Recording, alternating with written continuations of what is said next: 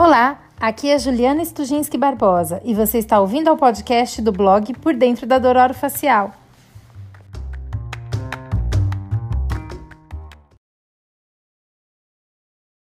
Olá, ouvintes do Por Dentro da Dor Facial. Hoje eu estou super feliz porque eu estou aqui com uma convidada que é muito especial, uma pessoa maravilhosa que eu conheci na odontologia, mas parece que a gente já se conhece de outras vidas. É muito engraçado isso.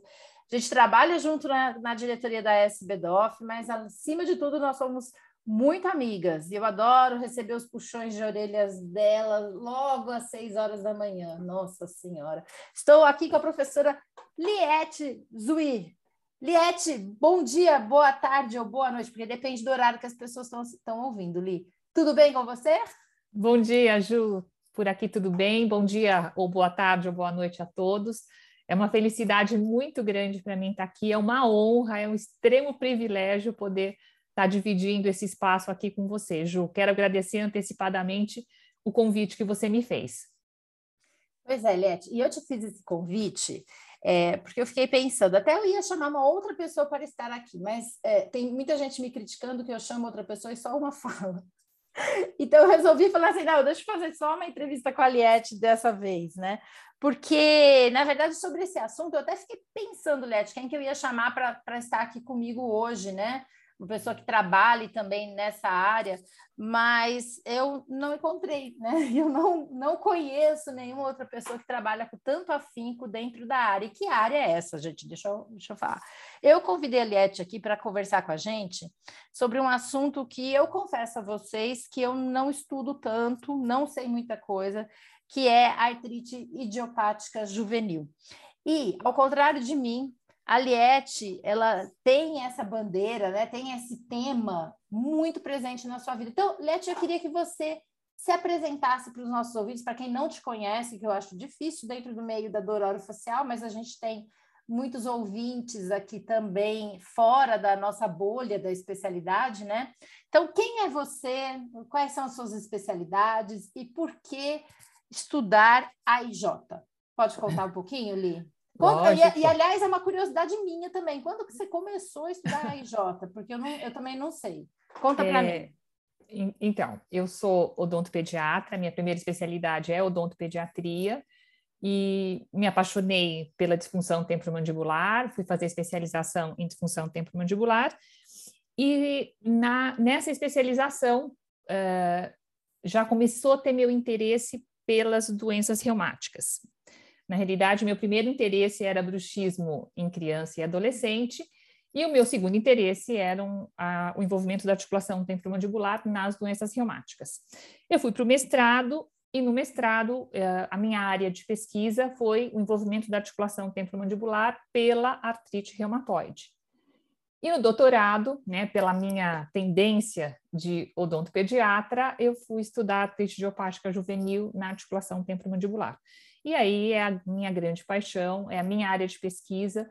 Na realidade, eu gosto muito dessa parte de envolvimento da articulação temporomandibular pelas doenças reumáticas, né? Não só pela EJ, mas pelas outras doenças reumáticas. E uh, por esse envolvimento, né? Eu estou nessa, nessa área já desde 2005. Eu sou a dentista do ambulatório de reumatopediatria aqui da Unifesp e já estou lá, né? Eu terminei meu doutorado em 2011 e já estou lá na, na reumatopediatria desde 2005. Então, tem, é uma longa história, isso dá para a gente uma experiência grande na área, e, e eu percebo a importância né, do dentista, não só do especialista em disfunção temporomandibular, mas do odontopediatra, do ortodontista, nas equipes multiprofissionais que tratam esses pacientes com doenças reumáticas para poder perceber não só o envolvimento da articulação temporomandibular, mas outras características inerentes à região que é da nossa responsabilidade.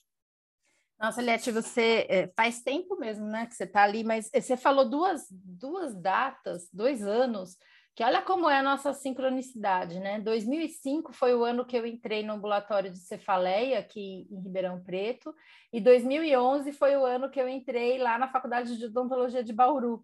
Então você vê que a gente e participar do, do grupo lá em Bauru com o professor Paulo Conte. Então você vê que a gente também tem essas essas questões de datas aí, né? Também parecidas é bom, é, é, bom a gente ser dessa mesma leva aí de, de pesquisadores dessa área. E aí, é isso que eu queria te falar, você faz pesquisa na área de AIJ, é isso, né, Liette? Isso. Eu sou dentista do ambulatório de reumatopediatria, eu, uh, nós temos uma equipe multiprofissional, nós temos uma ONG por trás da gente, que se chama Acredite, e os nossos chefes lá do ambulatório, a professora Maria Tereza Terreri, o professor Cláudio Lem, é, eles nos orientam muito, eles nos uh, estimulam muito nesse trabalho multiprofissional, e isso dá para a gente né, um, um, conhecimento em relação às outras áreas, né, o que a gente pode trabalhar junto, muito grande. Então, eu agradeço muito os meus chefes, porque eles estimulam muito essa minha área de pesquisa. Oliette, mas fala mais um pouquinho dessa área de pesquisa, mas fala também para a gente, conta para quem não, não sabe, a respeito daquele grupo internacional que estuda a IJ do qual você faz parte. Eu fiquei, aliás, é uma coisa que eu sempre tenho muita curiosidade de te perguntar, como é que é esse grupo, como são essas reuniões? Conta para a gente um pouquinho. Também é um grupo multiprofissional, né, um grupo internacional. Antigamente era só um grupo europeu, chamava-se Euro-TM Joint, Agora, os americanos, na, no nosso último, último encontro presencial, que foi em 2019, os americanos também entraram nesse grupo. E é um, é, a gente se reúne a cada dois anos, normalmente são dois ou três dias de encontro. O primeiro dia é aberto a todos os profissionais que queiram participar, então são feitas palestras. Nesse primeiro dia, dentre as, os grupos que fazem parte, eles escolhem as, as pesquisas mais relevantes que ocorreram nesses dois anos e pedem para os pesquisadores né, que fizeram essas pesquisas apresentarem seus trabalhos. E esse grupo uh, de pesquisadores que vem já desde 2005, eles uh, se dividem né, no, no segundo dia e apresentam os resultados das tarefas pré-determinadas há dois anos uh, antes. Né? Então, a cada dois anos, a gente pré-determina quais são as nossas tarefas que serão apresentadas da, dali a dois anos. Isso é muito importante, esse, esse, grupo ele se divide em subgrupos, então tem o grupo da imagem, o grupo do diagnóstico, o grupo do tratamento, o grupo da genética, e a gente né, vai, se, se direciona para o grupo onde a gente tem uma maior afinidade. É, apesar Qual de. grupo você participa? Qual grupo que você participa? Imagem. Curiosa. Imagem? Imagem. Imaginei, né? Nunca apesar de eu não ser radiologista, não, eu, eu adoro essa área. É. Faço parte. O nosso chefe é o Christian Kellenberg, é um, é um pesquisador, um professor dessa área, é, tem muitos trabalhos publicados na, na área. Era o professor Thor Larrain, o professor Thor saiu, não está mais com a gente, mas o Christian assumiu né, com um punho de aço essa, essa nossa uhum. subdivisão e a gente consegue muito muita troca de informação em relação ao envolvimento da articulação temporomandibular pela artrite idiopática juvenil. Nós temos médicos das diversas especialidades, então nós temos pediatras, nós temos radiologistas, nós temos reumatologistas pediatras e temos dentistas das diversas áreas também. Temos odontopediatras e temos ortodontistas. Uhum. É, e temos radiologistas também. E, do, e, no Brasil, quais são as pessoas que participam além de você, Liette? Só eu. Só você, olha que legal. É isso, é. É, isso é legal, né? Na, reali é. na, na, realidade, na América é uma, Latina... É uma honra para a gente, é uma honra é. para a gente, né, Liette? Que é um evento que eu, que eu sei é, a dimensão, a importância que tem no mundo e ter você ali como representante da América Latina é muito legal, muito bom. É, e Parabéns. a forma da gente trazer as informações né, mais atuais aqui para a nossa área, né, Ju? É, é uma coisa muito importante. Nosso próximo encontro seria em 2021 na Noruega, mas por causa da, da da pandemia, COVID. ela foi cancelada. Uhum. Fizemos um evento online, mas lógico que não tem a mesma, a mesma graça. E agora parece que 2023 a gente vai conseguir se encontrar, vai ser na Noruega, e acho que vai ter muita coisa bacana para depois a gente trazer aqui para o nosso grupo. Oli, conta, só, só dá um spoiler, assim, só para. Não, não vamos fazer spoiler, não. Vamos falar. Em 2019, que eu fiquei curiosa, o que são essas tarefas? Eu, é, isso é curiosidade minha, né? Vocês estão vendo que eu estou direcionando para o que eu me interesso. O que são? É porque eu achei tão legal esse negócio de ter tarefas. O que, o que são essas tarefas, Li? Dá um exemplo de 2019. Vou falar do, do nosso grupo, né? Isso. Então, o que tem, tem chamado bastante atenção em relação à parte de imagem? O quanto a ressonância magnética ela é sensível e específica para você fazer o diagnóstico de, de AIJ por essa uhum. metodologia, não, não tendo-se a possibilidade de fazer a ressonância magnética, quais seriam os possíveis outros exames que dariam uhum. a mesma resposta para a gente? É, e qual, qual, quais foram as tarefas? A gente se dividiu para pesquisar o que a gente teria em relação às outras imagens de sensibilidade e especificidade comparado ao padrão ouro de ressonância magnética com injeção de contraste. Entendi, né? entendi. E é calhou de eu, de eu, ter né, é, usado ultrassom na, no, no ah, meu protocolo. Não. Segura essa, segura essa história aí. Não, sim, então, mas é, como tinha calhado de eu ter usado ultrassom e comparado com, com a ressonância, um dos trabalhos que foi apresentado foi o nosso trabalho, foi muito legal, porque a gente uhum. levou essa informação né, para uhum. os outros grupos de pesquisa. Então vamos voltar agora bem para o começo, né? Vamos falar, vamos agora falar exatamente do problema em si, né? Uhum. Da AIJ. Afinal de contas, o que é? Olha, é uma pergunta básica, mas eu sei que deve ter. Assim, gente, deixa eu falar com a audiência agora. Eu estou querendo até que esse podcast atinja mais o pessoal da ortodontia, da odontopediatria, que tem contato com criança, né? E aí eu queria que você explicasse para nós aqui o que é artrite idiopática juvenil. Uh, artrite idiopática juvenil é uma, uma doença crônica e, e ela é caracterizada por inflamação. Uh, o, o conceito, né? É uma doença crônica caracterizada por inflamação em uma ou mais articulações que tem que estar presente por seis semanas e que se inicia antes dos 16 anos de idade. Ela, de acordo com a apresentação clínica, né, no início e nos primeiros seis meses após o diagnóstico, ela é dividida em sete subtipos. E esses sete subtipos são associados ao número de articulações envolvidas, uh, a presença de manifestações sistêmicas a presença ou ausência de alguns achados sorológicos específicos, e isso, nesses sete subtipos, a gente vai ter diferentes manifestações clínicas, diferentes prognósticos e, consequentemente, diferentes protocolos terapêuticos. Esse diagnóstico ele é feito pelo reumatologista pediátrico. Né? Então, a parte de diagnóstico é sempre feita pelo reumatopediatra. O chefe da nossa equipe é um reumatologista pediátrico. Então, é um, é um atendimento verdadeiramente multidisciplinar, né? Sim, sem dúvida. Certo, Li. E aí, assim, é, dentre é, a população mundial, quantas crianças, né? Porque você falou abaixo de 16 anos, né? Isso. O idiopática já diz que é idiopático, ninguém sabe ainda o motivo pelo qual essa criança é, desenvolve isso, é isso, uhum. né, Liette? Tá. E aí, dentre essas crianças abaixo de 16 anos, qual seria a prevalência mundial? Então, nos estudos né, nos Estados Unidos, da Europa, a gente também tem um estudo aqui feito na, na cidade de São Paulo, pelo nosso grupo lá da Unifesp, você teria uh, entre 0,1 e 1 uh, em mil crianças.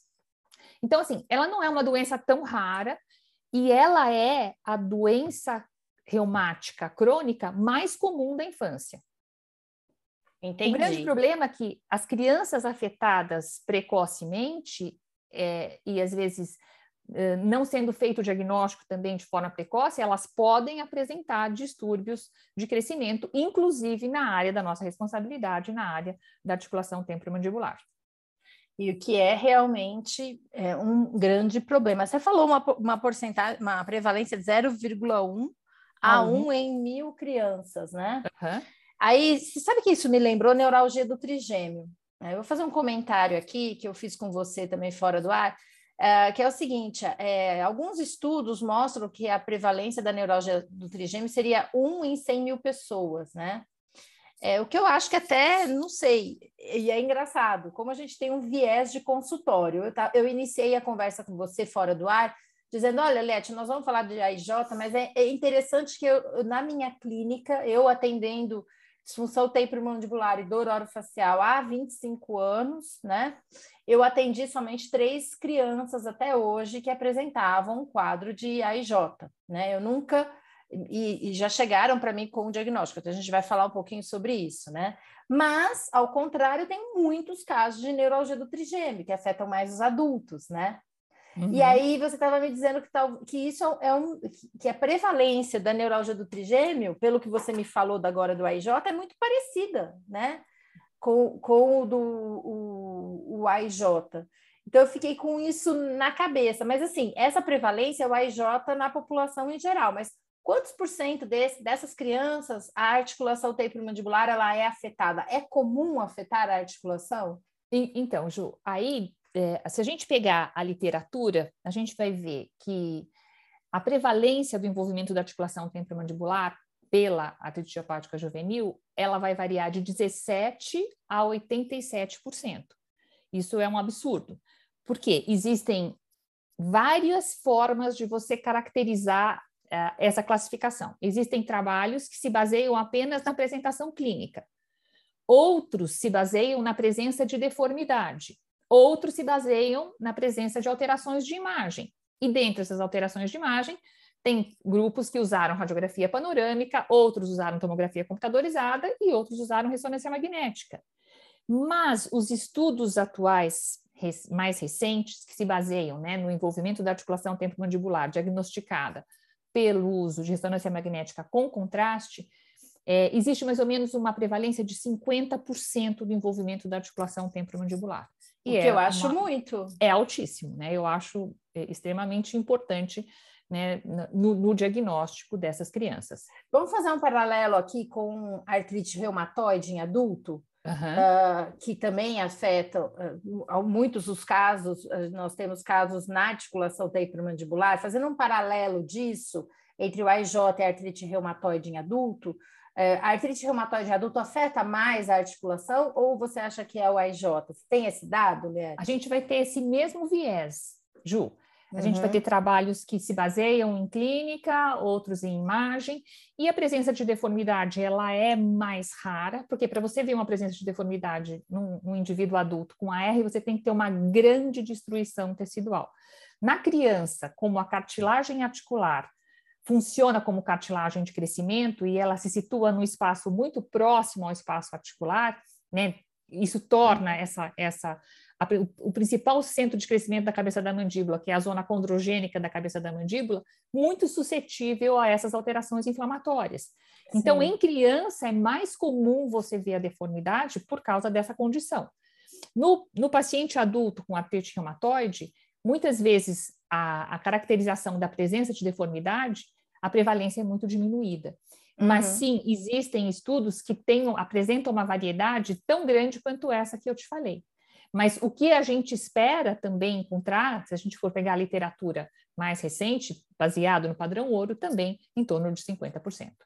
É, é, eu tenho observado, é engraçado, né? Falei que eu não, não tenho AIJ no meu consultório, mas eu tenho observado Uh, muitos casos de artrite reumatóide, inclusive eu mando para você né, as imagens, a Liette adora ver imagens, gente.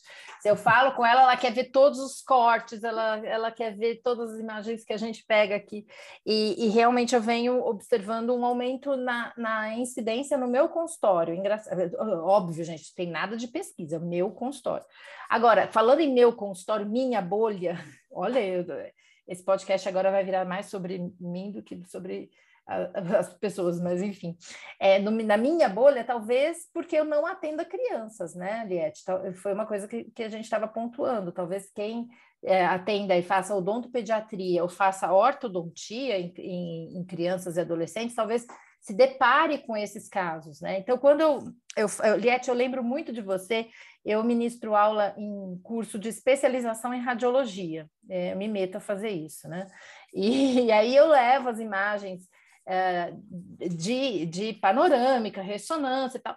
E eu lembro que você sempre fala da importância da, da panorâmica nesse, nessa questão do diagnóstico, né? Que talvez é um, é um exame que é simples, mas que em alguns casos pode trazer alguma informação para a gente. Então, assim, linkando essa questão que você gosta, que, é, que você estuda, gosta e fala, que é da questão das imagens, né? Como descobrir no meu consultório que aquela criança tá, eh, apresenta uh, a IJ?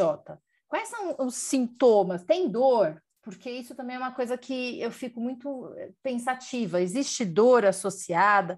Então, como que eu descubro isso no meu consultório, Lete? Se, por exemplo, se não tem, não está afetado nenhuma outra articulação, nunca foi ao reumatologista. Porque, eh, só, só resumindo, gente, também estou falando mais do que deve, mas assim, é, até a Liette falou fora do ar, né? Que existem duas situações. Liz, fala um pouquinho dessas duas situações também. Então, eh, em relação ao que você me perguntou, essa é a pergunta de um milhão de dólares, né? Como a gente, sem o diagnóstico anterior de artrite idiopática juvenil, como a gente pode desconfiar que uma articulação está envolvida por essa doença, sendo que a criança ainda não tem o diagnóstico? Fazer o diagnóstico a gente não consegue, Ju, de forma nenhuma. Quem é o responsável pelo diagnóstico é o reumatologista pediátrico. Mas em que situações a gente pode desconfiar de que aquela criança ou aquele adolescente tem o envolvimento da articulação temporomandibular por uma doença inflamatória uh, imunomediada? Né? Em, em, que situação a gente poderia desconfiar no nosso dia a dia? A gente como especialista em disfunção temporomandibular, a gente como odontopediatra, a gente como ortodontista. Você falou da radiografia panorâmica. A radiografia panorâmica, Ju, ela é uma radiografia barata, expõe o paciente a pouquíssima radiação é, e traz é, algumas informações extremamente importantes. A gente não consegue de forma nenhuma dar nenhum diagnóstico, nem de disfunção temporomandibular, nem do envolvimento da articulação temporomandibular pela EJ, mas alterações grosseiras nesse exame biplanar, né, quase nada sensível, mas alterações grosseiras nos fazem desconfiar de que alguma coisa ali está ocorrendo e isso justificaria o pedido de um exame de imagem mais detalhado, mais sensível e mais específico. Se o paciente. Mesmo, mesmo sem a presença de deformidade ainda. Sim, grandes, mesmo sem a presença de deformidade, porque muitas vezes você vai encontrar grandes alterações na imagem que não impliquem em presença de deformidade. Porque, às vezes, essas alterações foram ocorrendo de forma gradativa e o organismo foi compensando aquele crescimento alterado. Então, duas situações eu acho importante a gente colocar em relação a nós profissionais que né, cuidamos dessas crianças. A primeira, o paciente já chega com o diagnóstico de artrite idiopática juvenil. E o questionamento é: a articulação temporomandibular está ou não envolvida? Você fez uma pergunta extremamente interessante. Necessariamente esse paciente vai estar sintomático? Não, Ju. É, talvez até por mecanismo protetivo, a dor articular, a artralgia associada a esses quadros inflamatórios, ela não é muito presente. Lógico, se, se esse paciente tiver sintomatologia, tanto em relação à dor tanto em relação à alteração de dinâmica, já justifica uma avaliação mais específica. Então, o paciente tem a IJ, né, já tem o diagnóstico de IJ, e se apresenta clinicamente com sintomas. Opa, vamos ver se essa clínica está associada ao envolvimento da articulação temporomandibular ou se é apenas uma disfunção temporomandibular, né? Dessa forma. E eu a acho tão situação. difícil, é tão difícil uma, uma criança ou adolescente ter uma manifestação de disfunção temporomandibular é, pura e simplesmente na, na TM, né? Que a gente, quando tem essa situação, a gente já pensa no RJ, Isso, né? e tem que, fazer, tem que fazer o diagnóstico diferencial. Então, em que Sim. situação você pensaria? Grandes alterações, né? A primeira presença de deformidade, se não tiver deformidade, grandes alterações ou alterações grosseiras em exames biplanares. Não é? isso, isso já justificaria você uh, uh, pesquisar o envolvimento da articulação temporomandibular. Então, esse é o primeiro, o nosso primeiro contexto. O paciente já tem o diagnóstico. Okay. Mas e a pergunta de um milhão de dólares? O paciente não tem o diagnóstico e chega no, no, no seu consultório com uma clínica importante na articulação temporomandibular, com ou sem a presença de deformidade. O que eu tenho que fazer, e, por exemplo, na radiografia panorâmica, ou, grandes alterações de imagem. Ou, ou Liette, está procurando para a ortodontia, né? Tá. Que eu acho que deve ser a situação mais frequente, uma criança procurando para consertar talvez uma coisa que ache que é uma, uma má oclusão, né? Perfeito. É, Perfeito. limpa, né, digamos assim, e Isso. aí o ortodontista está lá diante dessa criança. Eu acho que deve ser essa situação mais corriqueira, não? Excelente pergunta. Perfeito. Então, assim, o paciente chega no, no consultório do ortodontista para corrigir a possível deformidade. Né? Em que situação o nosso colega ortodontista deveria se preocupar em isso ser o envolvimento da articulação temporomandibular pela artrite idiopática juvenil? Por exemplo, na radiografia panorâmica, ele pode observar grandes alterações, né? alterações importantes nesse tipo de exame. Em que situação a gente poderia desconfiar ou como agir nessa situação? O paciente estando ou não estando assintomático? É sempre muito importante, não é normal a gente uh, observar esse tipo de alteração em crianças né, saudáveis. Existem outras situações em que a gente poderia é, uh, encontrar esse tipo de, de alteração na, na radiografia panorâmica? Sem dúvida nenhuma. Cabe a gente fazer o diagnóstico diferencial. E o que, que é muito importante nessa situação? Encaminhar para um reumatologista Liette, pediátrico. É, qual é esse achado na panorâmica? Erosão, é, grandes é, deformidades, grandes perdas estruturais. Então, você vê a, a cabeça da mandíbula com grandes alterações. Então, essa, essas grandes alterações, elas não são patognomônicas de forma nenhuma numa panorâmica de artrite idiopática juvenil, Ju. Sim, sim. Mas uhum. essas alterações justificam a gente fazer um diagnóstico diferencial. Pedir é, por um exemplo, mais detalhado. Por exemplo, uma perda de altura, né, na cabeça da mandíbula. Ou alterações unilaterais, né? Você vê um, um, lado correto, outro... mas só por, só por isso a gente já pode desconfiar e dar o diagnóstico de forma nenhuma. Né? Quem vai dar o diagnóstico é o reumatologista pediátrico. Ah, é existem, é outras, né, existem outras condições que você poderia encontrar esse tipo de alteração? Sim.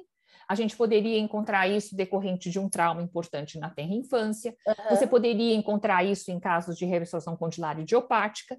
Então, Sim. o diagnóstico diferencial na articulação temporomandibular, eu acho que nós, cirurgiões dentistas, temos a capacidade de fazer. Mas eu, o diagnóstico posso... da doença sistêmica, eu quero frisar isso muito, Ju, quem dá é o reumatologista pediátrico.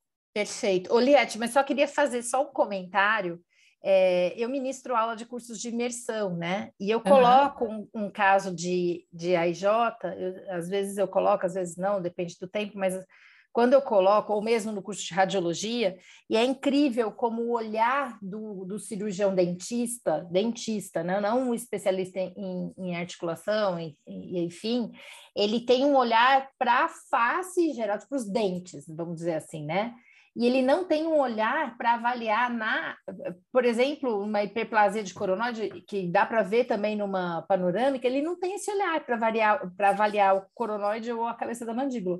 Então, eu acho que é um alerta para o ortodontista. Olhe a panorâmica de uma forma panorâmica, né? E não é. só voltado para os dentes ali, no máximo seio maxilar, que às vezes as pessoas olham também, né? Eu acho que isso é só um alerta que, que, eu, que você falando agora eu queria pontuar aqui, mas pode continuar, Eli.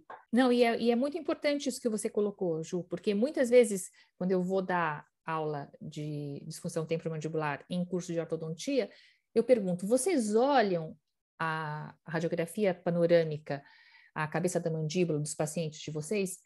A grande maioria dos colegas diz que sim, mas alguns dizem que não.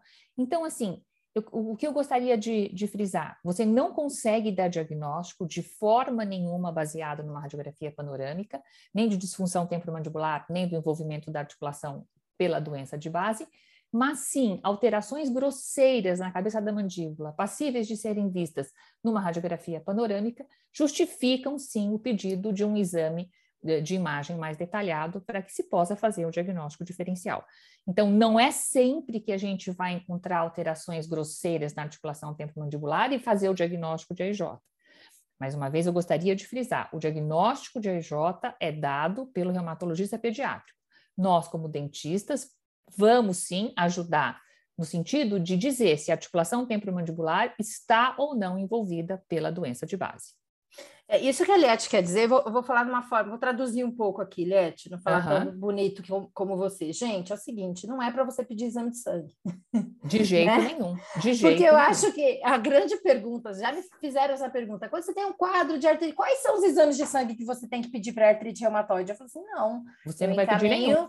Nenhum, você vai encaminhar um médico, e o médico, que é o responsável, o reumatologista, ele vai ser o responsável por estar tá solicita, até porque eu acho assim, o dentista não tem uma formação, não sabe, não está por dentro de quais são os exames atualmente indicados, né? Não, então, não às é vezes, ele pega um livro do o livro da Academia Americana de Facial, mas nos Estados Unidos é bem diferente, eles, a gente sabe que a abordagem é, sugerem alguns exames, por exemplo.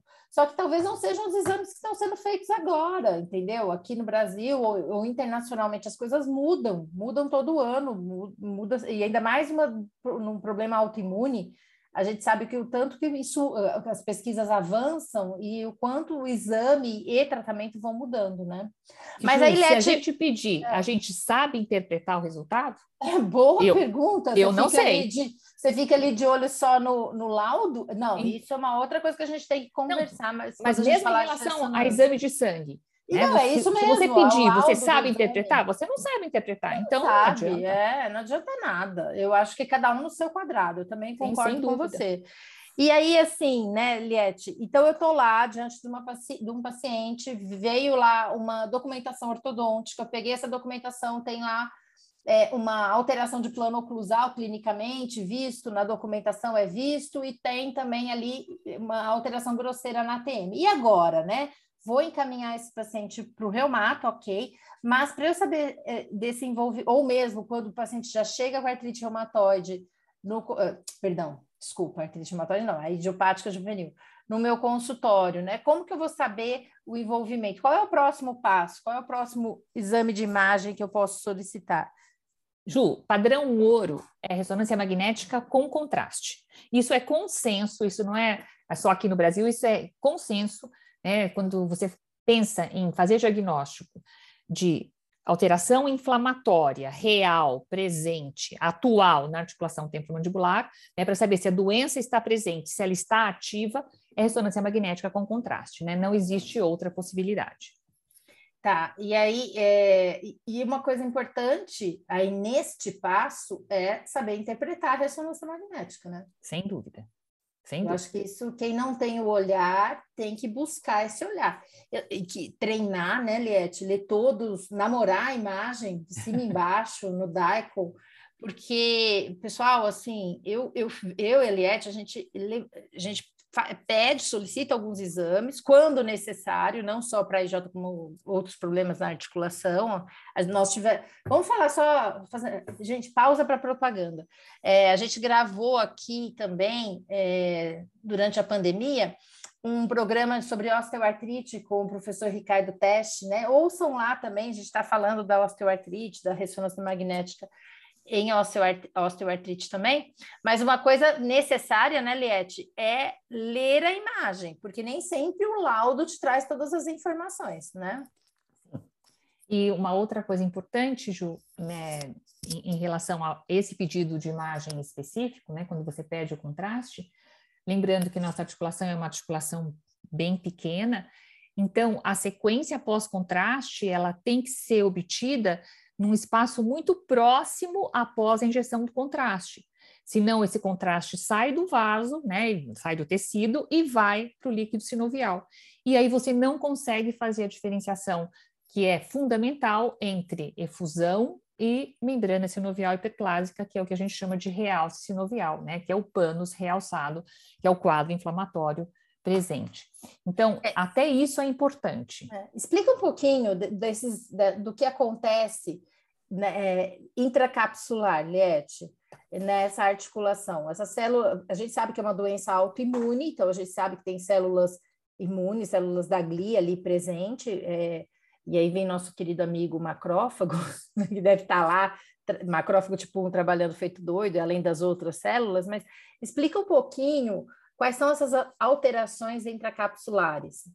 Então, histologicamente, de uma forma muito, muito, muito simples, a gente tem uma hiperplasia da membrana sinovial, né? Um crescimento, né? Isso. Estou falando né? pra, grosseiramente. É, não é, nem, não é uma hipertrofia, é uma hiperplasia, existe um aumento, né, do número de células, e a manutenção desse quadro inflamatório vai levar a alterações na qualidade e na quantidade do líquido sinovial. É, e essa manutenção de inflamação, né, essa, esse crescimento tecidual vai levar à destruição da cartilagem e do osso subcondral. Então, quando a gente perde o padrão ouro, né, a, a ressonância magnética com contraste, o que, que a gente espera encontrar né, nesse tecido uh, hiperplasiado? Né, existe um aumento de vascularização. Quando você coloca o contraste e você compara as duas sequências, né, a T1 pré e pós-contraste, você percebe um real sinovial. A membrana, ela brilha, ela fica mais branca, né, ela fica realçada em relação à, à comparação no mesmo, na, na, mesma sequência, né, no mesmo corte, em relação ao T1 pré-contraste. Então, esse é o padrão ouro para a gente dizer que existe um quadro inflamatório real presente naquela articulação. Ou seja, nessa situação, você pode afirmar com certeza que naquele momento a articulação temporomandibular está envolvida pela doença sistêmica. Deixa eu te perguntar uma coisa, Liette, agora é curiosidade minha. Olha só, é, na osteoartrite, que a gente estudou para caramba, né, no, durante uhum. a pandemia, junto com o nosso grupo querido, né, a Liette também faz parte aí do GEDOF, que é o grupo de estudos em dor facial do por dentro da dor facial, e a gente estudou osteoartrite, conversamos muito com testes sobre isso, e a gente estava falando desse modelo, é, que existe essa hipótese, né, que, que a osteoartrite ela poderia até ter o início intraósseo, né, com angiogênese, e de, a gente brincou de, de, é de dentro para fora, né, não começando líquido sinovial, cartilagem, depois o osso. É, existe algum estudo em AIJ mostrando qual é o tecido que é, é primeiro afetado ou não? Isso não, não, não tem cabimento? Não, é, o órgão-alvo né, nesses quadros inflamatórios é a membrana sinovial. Então, essa sinovite crônica é a característica, né, que essa hiperplasia da membrana sinovial, como eu falei para vocês, o nome é o, é o conhecido panos, e então o órgão-alvo, diferente né, da, dos quadros degenerativos, nos inflamatórios, o órgão-alvo é a membrana sinovial. Perfeito, Li, muito legal. Isso é uma área bem, bem interessante mesmo para estudar, né? Ainda mais que essas lâminas. Mas aí eu quero, então, assim, vamos lá. Então, é, eu vi numa documentação ortodôntica, ou o paciente tem a IJ me procurou para saber se tem artrite, é, se a artrite idiopática juvenil está afetando a TM, eu vou solicitar a ressonância magnética, né?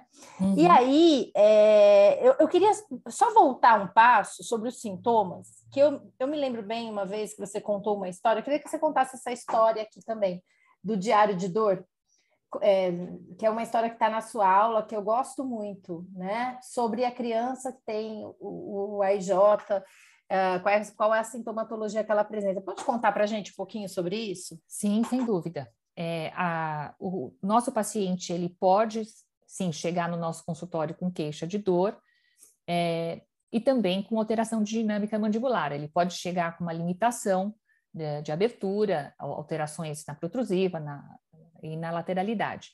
Mas esses pacientes também podem chegar no nosso consultório assintomáticos.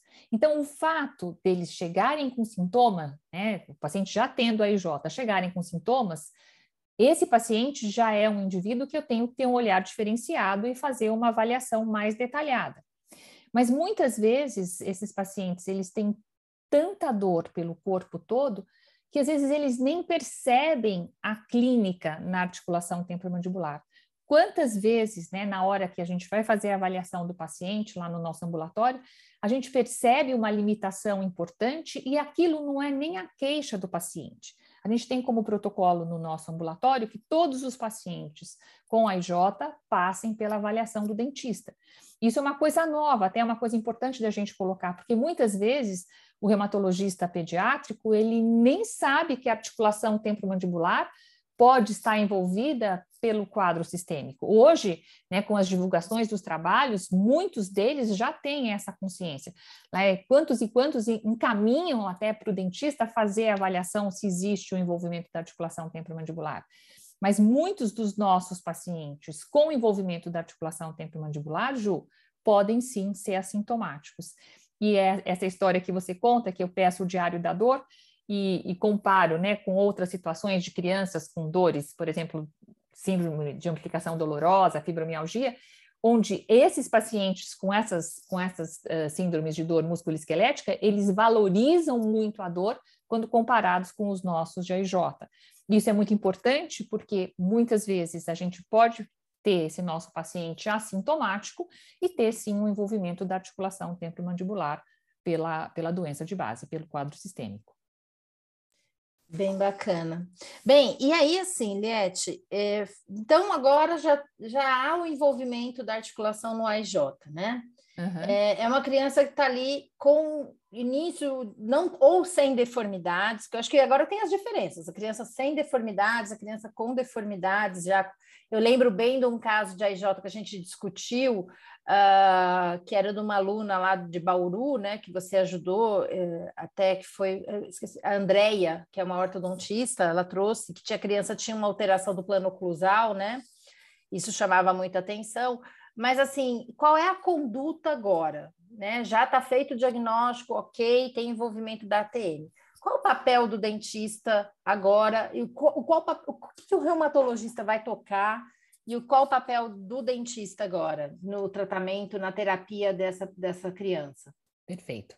Uh, aí a gente tem é, duas linhas. A linha do reumato, que vai tratar a doença de forma sistêmica, então de forma medicamentosa, e nós, como cirurgiões dentistas, é, tratar a articulação temporomandibular. Então, assim, o objetivo do tratamento né, é impedir que haja dano tecidual. Isso deve ser feito da forma mais precoce possível.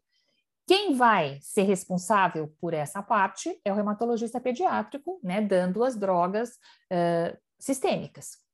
E a gente, é importante o diagnóstico precoce, porque discutindo com o reumato pediatra, você vai dizer, existe sim um envolvimento uni ou bilateral da, da articulação temporomandibular, e às vezes, nessa discussão, às vezes até o reumatopediatra vai alterar a dose, a, né, a posologia, ou até acrescentar novas drogas por causa do envolvimento da articulação temporomandibular.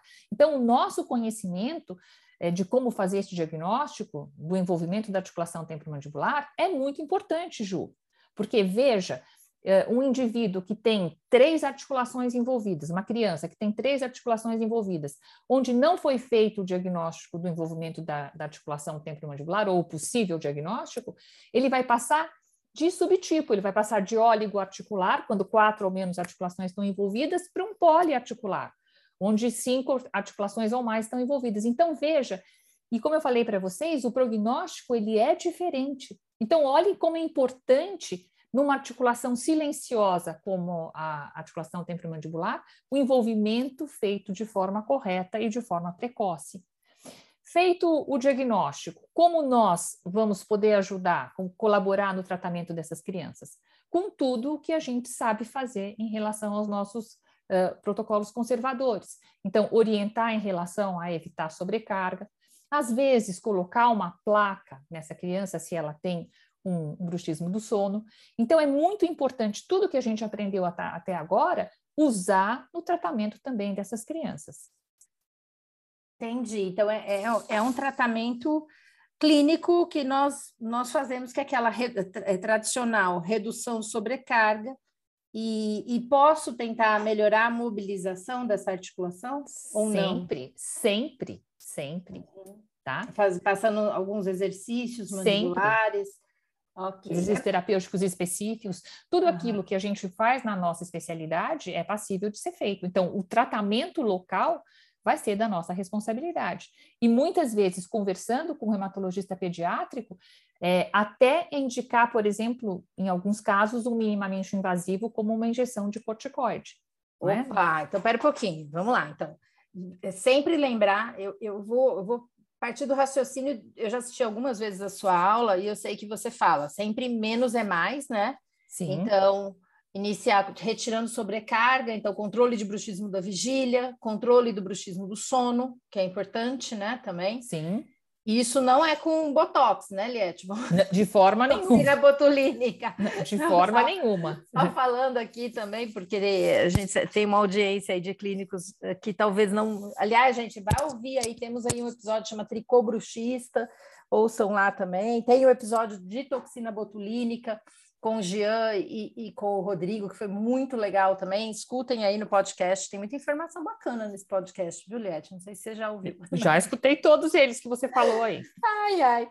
Mas, é, então, a gente controla o bruxismo do sono, controla o bruxismo da vigília, dieta livre de dor. É isso também, Liette, que vocês costumam passar? Que é aquela, pode comer de tudo desde que não gere dor? Isso, Ju. Então, assim, a, a função, ela é extremamente benéfica.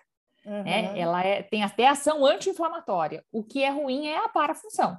Então, uhum. tudo isso que você falou, tudo aquilo que a gente aprende né, a tratar os nossos pacientes com disfunção temporomandibular é totalmente aplicável aqui, né, no nosso grande degrau de terapias conservadoras. Mas você sabe Mas, que eu, queria, eu é. quero fazer um parênteses a respeito disso, ainda mais em criança.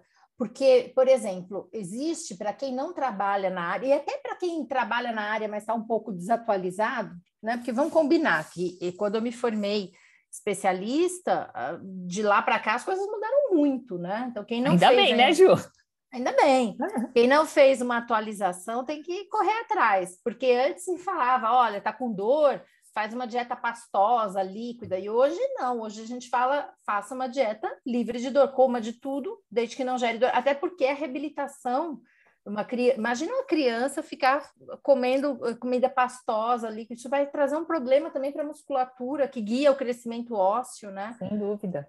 Então, eu acho que esse é um ponto importante. Então, assim, tem muitos dentistas que eu recebo os pacientes, os pacientes estão ali. Eu acabei de, de receber uma paciente que tem, não tem IJ, claro, mas ela tem uma, uma, uma dor articular importante e que ela estava há seis meses só tomando sopa. Ela falava, eu não aguento mais tomar iogurte, sopa e, e, e leite para me sustentar. Eu falei, meu Deus, ela falou, perdi 10 quilos já. Eu falei assim, não é dessa forma que a gente trabalha. A nutrição é muito importante também, né? Então, eu só queria fazer esse alerta, ainda mais para uma criança, né? Que está ali no completo desenvolvimento. Então, vamos lá. Controle do bruxismo do sono, controle do bruxismo da vigília, dieta livre de dor. Termoterapia é utilizado, Liette? Sim, sem dúvida. Sem e aí, dúvida. nessa termoterapia quente, fria, qual, qual é a, a, maior indicação numa criança com a IJ? Tem é, alguma é, no... diferença? Normalmente os nossos pacientes com doença reumática, eles não aceitam muito bem o frio, né? Então o calor é mais confortável. Posso usar calor mesmo numa articulação inflamada? Pode, lógico, sem problema nenhum. Ok. Então termoterapia e ah, aí a gente passa ali aos exercícios mandibulares sempre dentro do limite sem dor, né? Sempre. Ah, que é, é uma coisa que a gente tem que falar, então essa mobilidade, né?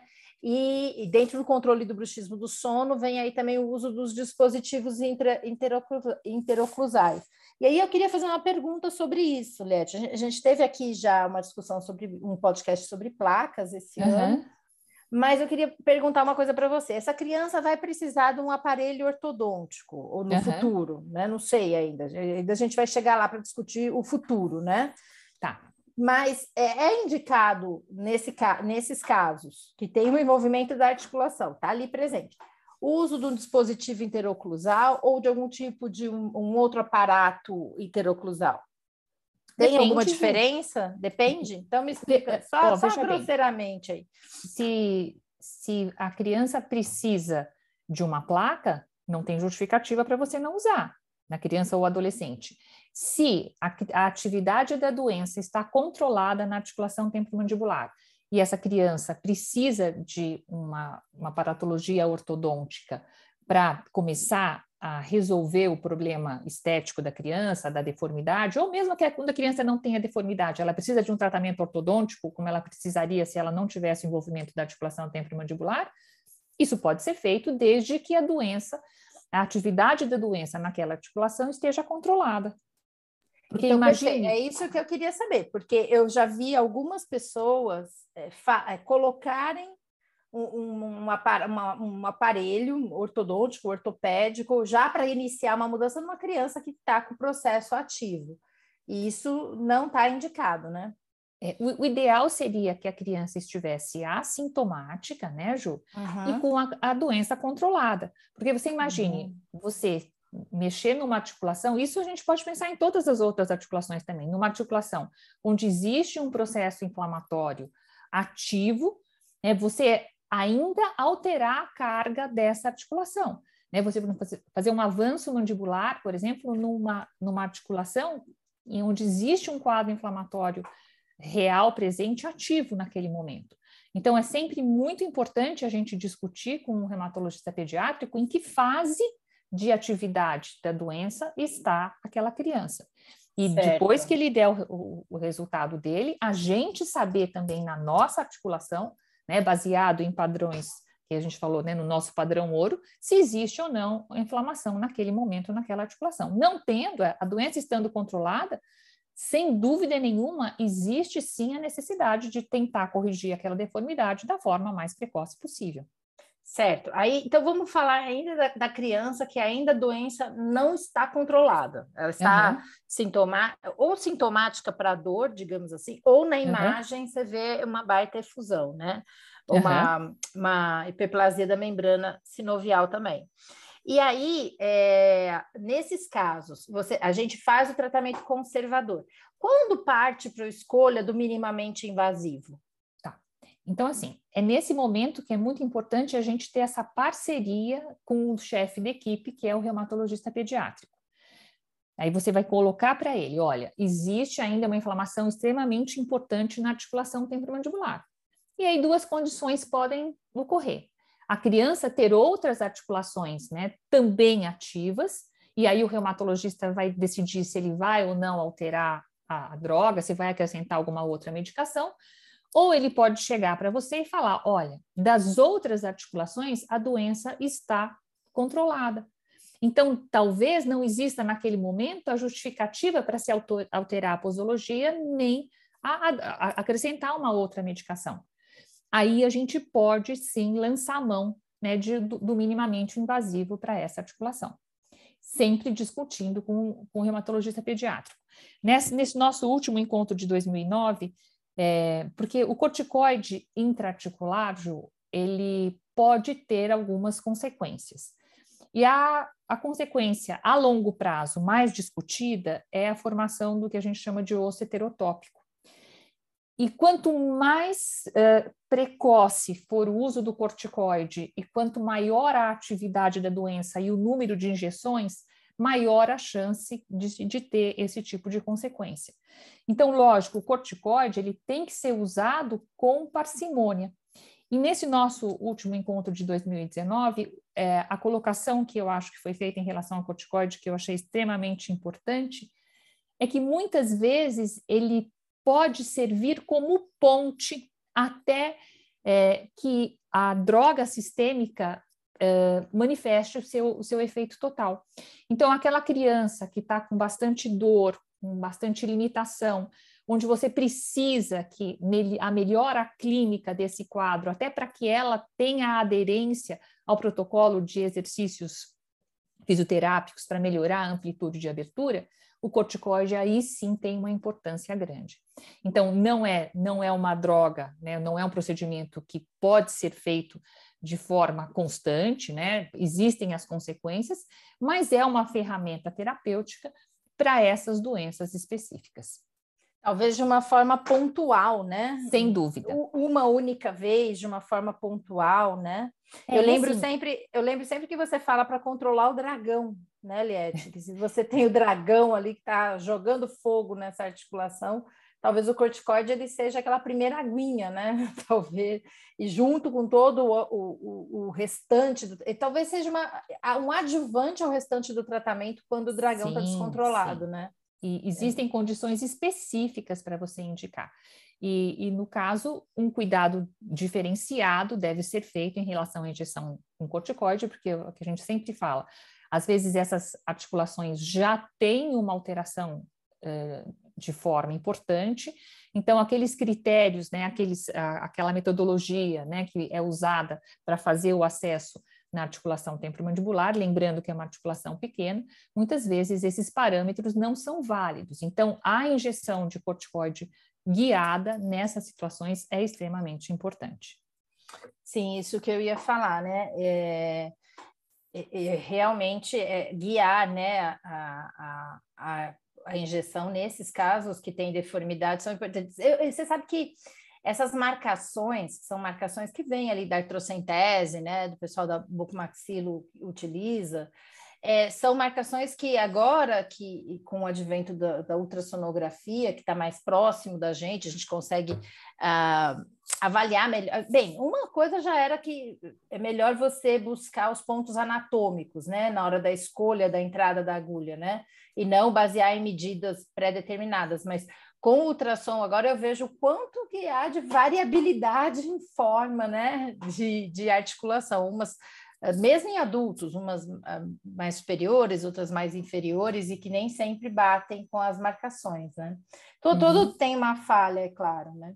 Agora, eu queria te fazer uma outra, uma outra colocação. Você falou sobre o, o corticoide intracapsular, a gente já discutiu isso, qual corticoide, né, Liette? Você sempre diz que o, o menos solúvel para que fique mais tempo ali na, na articulação, porque é um dragão jogando fogo, né? Porque é, é uma inflamação crônica. Ju. Crônica, então, exatamente. Né? Quanto menos solúvel, teoricamente, maior tempo você vai ter o, a ação, ação, dessa droga exatamente. dentro da articulação. Então, então quando Agora, o objetivo é essa inflamação crônica, usar agentes menos solúveis, né? Uhum.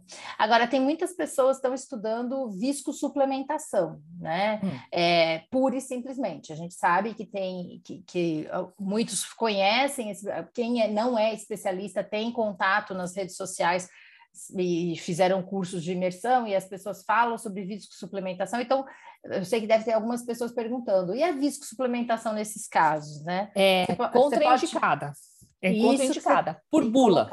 Se você por colocar bula, na, né? se você ler a bula, é contraindicada por bula o uso de vício. Perfeito. Eu acho que é essa que essa resposta. Agora eu queria te perguntar uma outra coisa ainda sobre isso. Quando a gente fala do minimamente invasivo, a gente vê agora o uso de artroscopia em adultos, claro, estou falando, né? Uhum não sei em criança, porque realmente, como, como minha querida amiga Brooks Partner, Adriana Lira, como eu falo para ela, coisa de criança não me interessa muito. Aí ela fica brava comigo. A criança não tem quase DTM, então não me interessa muito. Ela fica bem brava, que ela fala que eu, tô, eu não tenho conhecimento. Mas realmente não tem.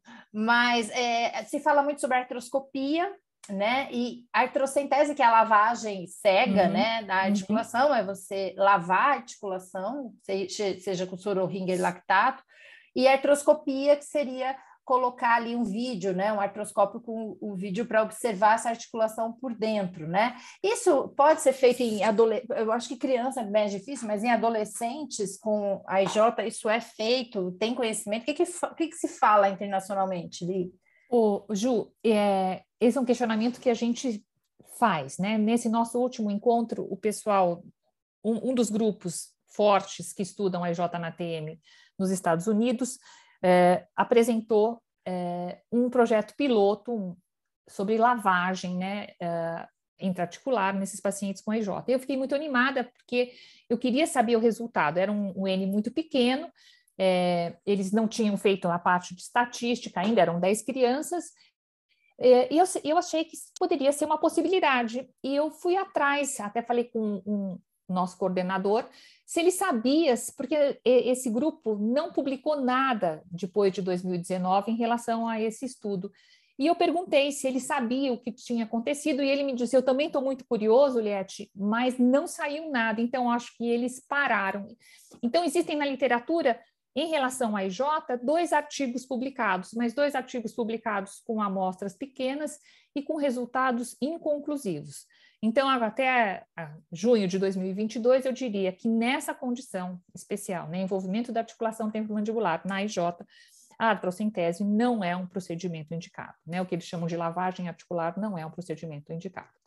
Em relação à artroscopia, ele é um procedimento menos invasivo né, do que um procedimento cirúrgico, mas no, na, na minha prática diária eu vejo muito pouco a utilização nestes casos. Perfeito, né? Até porque o artroscópio acho que ainda é grande, né? Eu, eu, o teste pode falar até melhor. Nós estivemos com a, a professora Rin lá em, em Juiz de Fora, no curso de osteoartrite, e ela tinha um artroscópio ali de menor diâmetro, né, que ela conseguia entrar no compartimento inferior, que é uma coisa bem inédita, né, até para os bucomaxilos que estavam ali observando, né. E eu acho que numa articulação pequena, numa criança, eu não, também não desconheço isso, o quanto isso, ou até é, outras, outros procedimentos que a gente vê agora crescendo, e aí a gente pode, pode fazer mais um podcast agora, trazer o teste para essa, essa conversa, né? É, quando o AIJ já está controlado, né, vamos para a segunda etapa, né? Uhum. Se, eh, se, teria aí a utilização, por exemplo, das células tronco, que a gente conversou lá na osteoartrite, ou mesmo o PRF líquido, não sei, numa erosão, né? Isso também tem alguma coisa já, quando já está controlado, Liette? Alguma coisa? Ainda nada?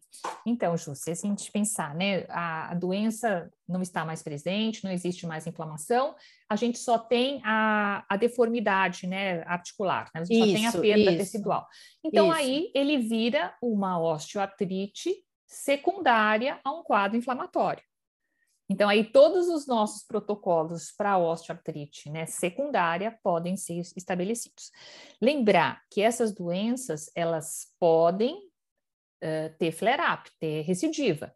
Então, esses nossos pacientes, né, com diagnóstico de AIJ, eles devem ser acompanhados de uma forma diferenciada, mesmo assintomáticos. Ah, então, mesmo quando o paciente não tem sintoma, de tempos em tempos a gente tem que reavaliar esse paciente? Sem dúvida nenhuma. Lembrando que são crianças em crescimento e desenvolvimento, que um flare-up assintomático pode levar também à presença de deformidade. Então, a articulação temporomandibular é da nossa responsabilidade, no sentido da gente acompanhar, da gente preservar esses pacientes. Perfeito. E, e essa preservação, ela é feita de que forma?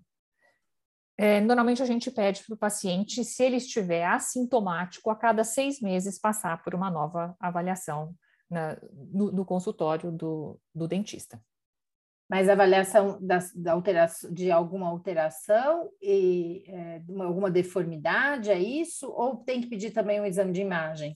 Não, não. Se, se ele estiver com a doença inativa, não tem justificativa de você pedir o exame de imagem. Perfeito. Se ele, se ele vier com sintomatologia, esse paciente tem que ter um olhar diferenciado. Né? E aí perguntar como é que estão as outras articulações, conversar com o reumatologista pediátrico, como é que está a atividade da doença, e se houver necessidade né, de a gente fazer um diagnóstico diferencial, né, em relação à disfunção temporomandibular pura e simplesmente ou envolvimento da articulação, se houver justificativa e isso for alterar o seu protocolo terapêutico, pedir uma imagem, sem dúvida nenhuma. Perfeito. E a partir daí, estando controlado, ortodontia, ortopedia, enfim, é o que for necessário aí para restabelecer a função e, e, melhorar a parte estética também desse paciente, né? Tá. E o trabalho de equipe nessa hora é extremamente importante, Ju. Uhum. Porque o especialista em disfunção, é, em qualquer situação em que haja uma recidiva de sintomatologia ou uma evolução insatisfatória do tratamento ortodôntico, né, associado né, a, um, a uma presença de inflamação, uma continuidade de perda tecidual, o especialista em disfunção temporomandibular tem que entrar na, nessa equipe e trabalhar essa parte de disfunção nessa criança. Perfeito! Adorei, adorei esse papo, Eu também, eu também. Eu Falamos acho... demais, né, Ju? Não, a gente falou, mas você sabe o que eu acho, Liette? Às vezes as pessoas assistem a sua aula e, e, eu sei que você fala quatro horas, pelo menos lá no nosso curso em Bauru, em outros cursos você fala até mais, né? Você fala quatro horas a respeito disso, e quando a gente vai espremer a pessoa, a pessoa ela não, não sabe te explicar, né? E, e, você sabe que eu aprendo muito mais nesses bate-papos que a gente tem. Óbvio que eu tenho o privilégio de ter você como amiga, então eu sempre estou batendo papo com você sobre várias coisas, né? Não só sobre odontologia, sobre várias outras coisas, mas é, então é um privilégio para mim. Mas esse bate-papo que a gente teve aqui, e eu acredito que vai ajudar muita gente a sedimentar o que viu na sua aula, né? e muita gente que assistiu sua aula vai falar, poxa, agora eu consegui ter uma linearidade, porque às vezes coloca um artigo, outro artigo, uma lâmina, uma imagem, um caso clínico, e às vezes é, é, um bate-papo traz muita coisa. Eu aprendi muito hoje, por incrível que pareça. Eu já assisti aula, sei lá, várias vezes, mas hoje eu aprendi bastante. E eu acho também, que eu acho que é mais importante, é mostrar para o ortodontista, para o odontopediatra e para o especialista em radiologia odontológica, que às vezes é o cara que vai dar o, o start disso daí, é o cara que vai ver na imagem e vai chamar a atenção do orto, né?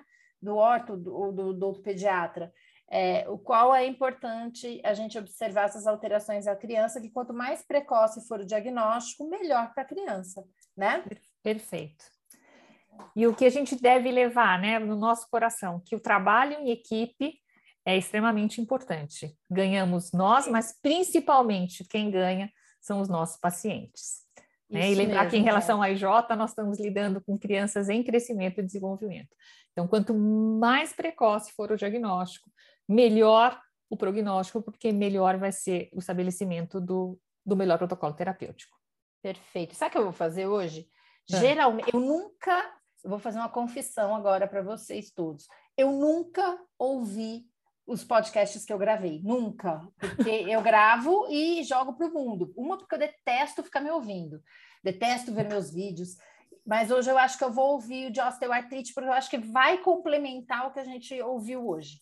Então, então eu sugiro que vocês façam isso também. Voltem lá no Spotify, no Deezer, no na Apple Podcasts, etc. Procure esse outro episódio e vamos ouvir. Liette, muito obrigada e a gente vai se falando por aqui. Eu que agradeço, Ju, estou à disposição. Se alguém tiver alguma dúvida, se você puder até colocar meu e-mail aí para o pessoal, claro, né, se o pessoal quiser. Vou colocar. Eu estou à disposição para que a gente possa trocar uma ideia. É Muito obrigada, aí. Ju. Ótimo Obrigada feriado para você. Um beijo grande. Para você também. Até mais. Obrigado a todos que aguentaram a gente falando sobre Até isso. Até agora, né? Até tchau, mais, Li. Tchau, Obrigada, tchau. Ju. Tchau.